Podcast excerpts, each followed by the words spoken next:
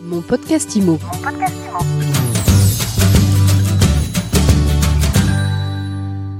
Bonjour et bienvenue dans ce nouvel épisode de mon podcast IMO. On est avec Thierry Vignal aujourd'hui, président de Mastéos. Bonjour. Bonjour Ariane. On parle investissement locatif Thierry.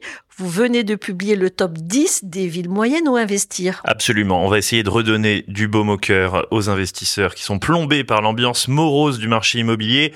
Pourtant, il reste plein d'opportunités. Ils sont plombés aussi par euh, leurs banquiers, les, les investisseurs. C'est exactement ça. C'est d'ailleurs euh, c'est ce qui nous a poussé à faire un classement des villes moyennes et non pas des grosses villes, parce que dans ces grosses villes, les prix sont très souvent au-dessus de 5000 euros du mètre carré et les budgets empruntables ayant été particulièrement affectés par le contexte bancaire, euh, les investisseurs n'ont plus la capacité d'emprunt pour investir à Bordeaux, à Lyon ou à Paris. Et donc ils sont reportés vers des villes beaucoup plus abordables, euh, qui sont les villes de Stop 10, qui sont des villes entre 2 et 3000 euros du mètre carré, avec plus de 50 000 habitants, en général entre 50 et 100 000 habitants, et qui sont euh, bien plus rentables que les grandes villes euh, surcotées dont on a parlé avant et qui font l'objet de refus de prêt. Donc voilà, report vers les villes moyennes. Alors avant de donner la liste, vous allez nous dire comment vous vous y êtes pris pour faire ce classement? Le premier réflexe d'un investisseur qui utilise de la data, c'est de faire des classements par rendement. Nous, on a pris 300 villes, euh, les 300 plus grandes villes de France, on a mis le loyer au mètre carré, le prix au mètre carré, on divise l'un par l'autre, ça donne un rendement locatif.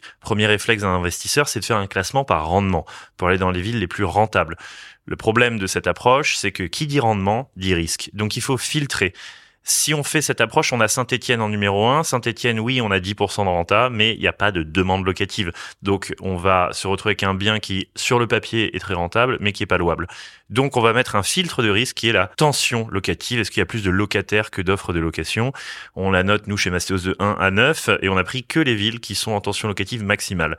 Mais même ça, ça suffit pas parce qu'on peut se retrouver avec une ville qui est à la fois rentable et avec une très forte demande locative, et pourtant, qui n'est pas un bon plan, comme Maubeuge. Maubeuge qui fait 10% de rendement avec une tension à 9 sur 9, mais dont les locataires sont insolvables parce que le revenu médian est trop bas. Et donc ça donne des impayés. Et il faut mettre une troisième colonne, un troisième filtre qui est le revenu médian par habitant. Et à ce moment-là, on a quelque chose qui tient la route, c'est-à-dire des villes rentables avec une forte demande locative et des locataires solvables. Et alors, est-ce que ce sont des villes sexy On a envie d'aller investir? Alors, tu en seras le, le juge. On a euh, dans ce top 10 Thionville sur la frontière luxembourgeoise, Draguignan dans le sud, Cholet près de Nantes, Niort à l'ouest, Montélimar entre Lyon et Avignon, Montauban près de Toulouse, Colmar près de Strasbourg, Albi, Dunkerque et Melun. Alors, c'est des villes où on investit entre 2 et 3 000 euros du mètre carré. Ça veut dire qu'avec un budget de 100 000 euros, qui est un budget accessible au commun des mortels, même en ce moment où les banques ne prêtent pas trop, eh ben, on peut faire de très belles choses. Parce qu'avec 100 000 euros, on a un euh, 30 mètres carrés plus frais dans euh, toutes ces villes. Euh, D'ailleurs, ça commence bien plus bas que ça. Si on va du côté de Niort, avec 70 000 euros, on a quelque chose de très très bien. 70 000 euros, 100 000 euros, c'est accessible. Qu'est-ce qu'on escompte en rentabilité locative? Alors, euh, donc là, on parle vraiment de rentabilité ajustée par le niveau de tension locative, ajustée par le revenu. Et en l'occurrence, on peut escompter, par exemple, si on prend Thionville, un rendement brut de 6,5 est-ce que c'est beaucoup 6,5 Oui, c'est beaucoup parce que la moyenne nationale en France c'est 5,5. Donc c'est un point de plus que la moyenne. Surtout quand on a des taux qui montent à 3,5, 4, c'est important de rester au-dessus des taux d'emprunt en termes de rendement visé. Et au-dessus du livret A même. Ah oui, deux fois le livret A. Alors c'est un rendement brut, pas net. Pour avoir un rendement net, on enlève en gros un tiers. On ça monte même jusqu'à 7% à Dunkerque.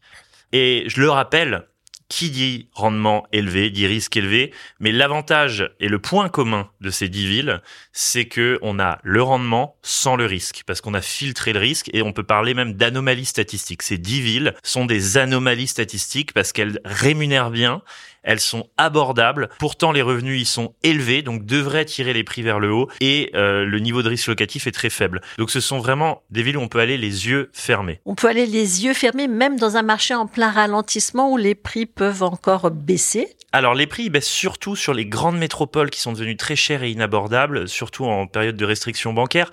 Là, sur ces villes-là, on a quand même des prix qui ne font qu'augmenter. Je donne un exemple. Draguignan a pris euh, 7,5%. Euh, on a Niort qui prend 6%. Donc en fait, c'est des villes qui sont à contre-courant et qui bénéficient du report des flux d'investissement locatif des grandes métropoles vers ces petites villes. Donc c'est la revanche des villes moyennes, saison 2 après euh, le confinement. Là, c'est euh, pour des raisons essentiellement bancaires. Alors, revanche des villes moyennes, euh, rentabilité intéressante, prix intéressant. On achète dans l'ancien et la problématique de la rénovation énergétique des passoires thermiques, elles sont très exposées, ces villes? Alors, cette problématique, elle n'est pas spécifique à ces villes, mais il est vrai que il faut faire d'autant plus attention dans ces villes-là que le prix du foncier est très bas. Et si on le compare au prix d'une rénovation énergétique, eh ben, on se rend compte que l'équation financière est difficile à résoudre puisqu'on est sur des villes à 2000 euros du mètre carré et on sait qu'une rénovation énergétique, par exemple, d'une passoire thermique DPE-G, c'est 1000 euros du mètre carré. Donc ça veut dire qu'on va acheter un bien 2000 euros et rajouter 50% du prix du foncier en réno énergétique. Donc on va se retrouver moitié au-dessus du marché. Donc on est hors marché et ça vaut peut-être pas le coup, sauf à pouvoir négocier 50% dès l'achat, ce qui est impossible. Donc c'est des villes où l'achat de passoires thermiques est pas forcément une bonne idée parce qu'on rentre très rarement dans ces frais. Contrairement à une ville comme Paris où 1000 euros du mètre carré, ça représente que 10% du prix du bien, il est envisageable de négocier 10% du prix d'un bien. Mais quand ça représente 50% du prix du bien, là, c'est plus envisageable. Donc on fait très attention au DPE dans ces villes-là. Et on peut se poser la question, si jamais tu l'avais en tête, de la liquidité à la revente. Et oui, est-ce qu'on revend facilement à Thionville ou à Cholet? Eh ben, c'est effectivement le dernier filtre qu'il faut intégrer. On peut avoir des villes rentables à forte demande avec un revenu médian élevé, mais est-ce que on va pouvoir les revendre? Eh ben, on a filtré pour la liquidité à la revente également, et pour ça, on a trois indicateurs. Le premier est très basique, c'est population de la ville. On ne va que dans des villes à plus de 50 000 habitants. En dessous, on va avoir des problèmes de liquidité.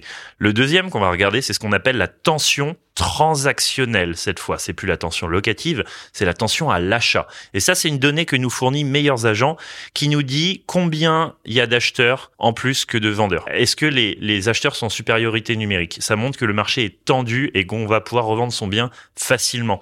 C'est le cas notamment sur Dunkerque, euh, où la tension transactionnelle, elle est de euh, plus de 10%. Ça veut dire qu'il y a 10% plus d'acheteurs que de vendeurs. Et enfin, Meilleurs Agents nous donne une autre data qui est le nombre de jours pour revendre un bien. Et on a des villes comme euh, Dunkerque à nouveau, où la liquidité à la revente est très forte, puisqu'il faut un mois et dix jours en moyenne pour revendre son bien, ce qui est bien en dessous de la moyenne nationale. Merci beaucoup Thierry Vignal pour ce top 10. On peut le retrouver sur Mastéos, sur MySweetImo, donc 10 villes où on peut investir sans prendre le risque de voir son offre de prêt refusée. Merci beaucoup Ariane et à bientôt. Et je vous dis à très vite pour un nouvel épisode de mon podcast Imo à écouter tous les jours sur MySweetImo et sur toutes les plateformes. Mon podcast Imo. Mon podcast Imo.